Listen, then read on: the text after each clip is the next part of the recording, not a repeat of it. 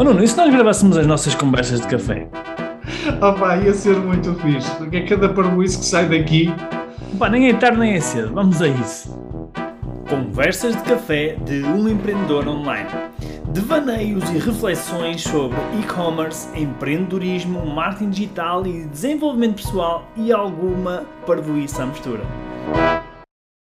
Olha, uma, uma das perguntas que se calhar mais nos fazem, principalmente no início, quando as pessoas estão a criar as suas lojas online, é se devem colocar os seus produtos em marketplaces.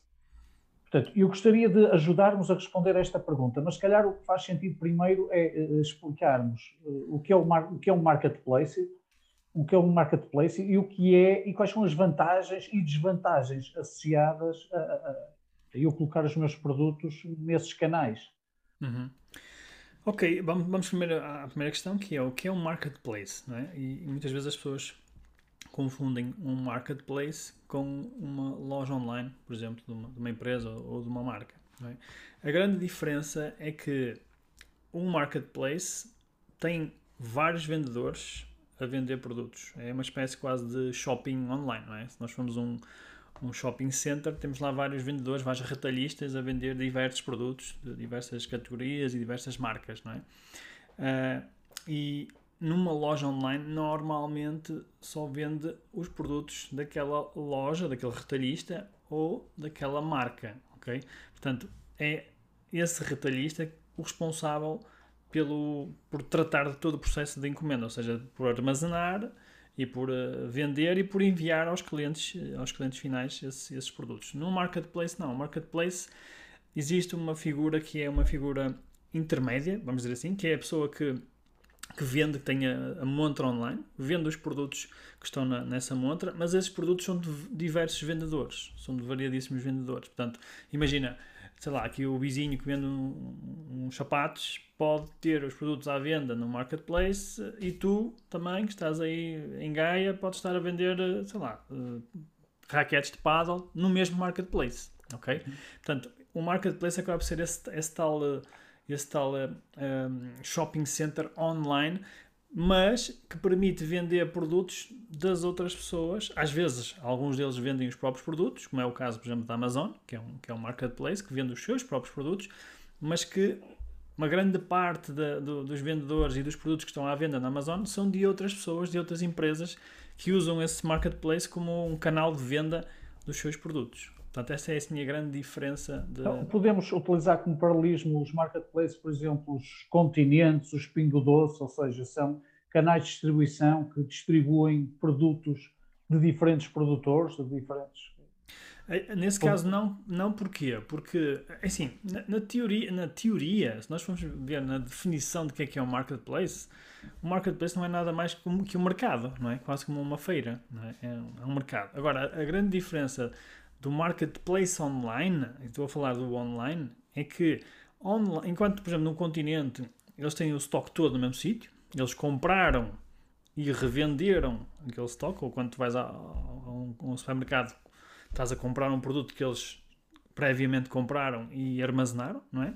Num marketplace, não. Num marketplace, o marketplace funciona como um intermediário. Ou seja, imagina, eu faço uma compra no, no teu marketplace, no teu site, o, esse site, esse marketplace, dá indicação ao retalhista de que foi feita uma compra e o retalhista é que envia os produtos para o cliente final. Portanto, é um intermediário. E com isto ele consegue ter um inventário muito maior do que se calhar teria do que se fosse apenas uh, um, um, retalhista, não é? Um inventário maior com menos investimento, muito menos investimento. Com muito menos investimento, porque em teoria ele não investiu em stock, não é? Uhum. Ele não comprou stock.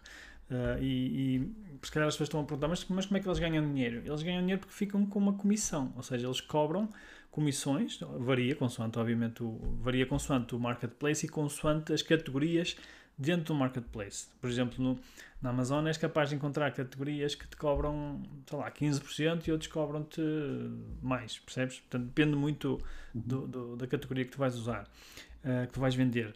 E, e, é assim que eles ganham dinheiro, ou seja, eles ganham dinheiro através dessas comissões, também de alguns serviços associados, às vezes podem ser serviços, por exemplo, de, de publicidade, por exemplo. Imagina, uh, imagina que tu estás a vender no marketplace como a Amazon, não é? Em princípio, será muito mais interessante para ti tu apareceres nas primeiras páginas quando alguém faz uma pesquisa de um produto. Não é? Se apareceres logo na primeira posição, vais vender mais do que a pessoa que aparece na centagésima posição com o mesmo produto ou com um produto parecido. Portanto, uhum. eles também têm outras receitas para para ganharem dinheiro, não é? Para alimentar É tipo receitas de destaque, não é? Quase. Exatamente. É quase como uh, se vais a um supermercado, a maior parte das pessoas não sabe isto, mas se vais a um supermercado, tens os, aquilo que se chama dos lineares, não é? As, as prateleiras. Existem prateleiras que são prateleiras premium, em que as marcas pagam para aparecer lá. E normalmente, por exemplo, quando tens uma prateleira que está ao nível da tua visão, não é? Uh, essas são mais caras, é mais, é mais difícil lá estar.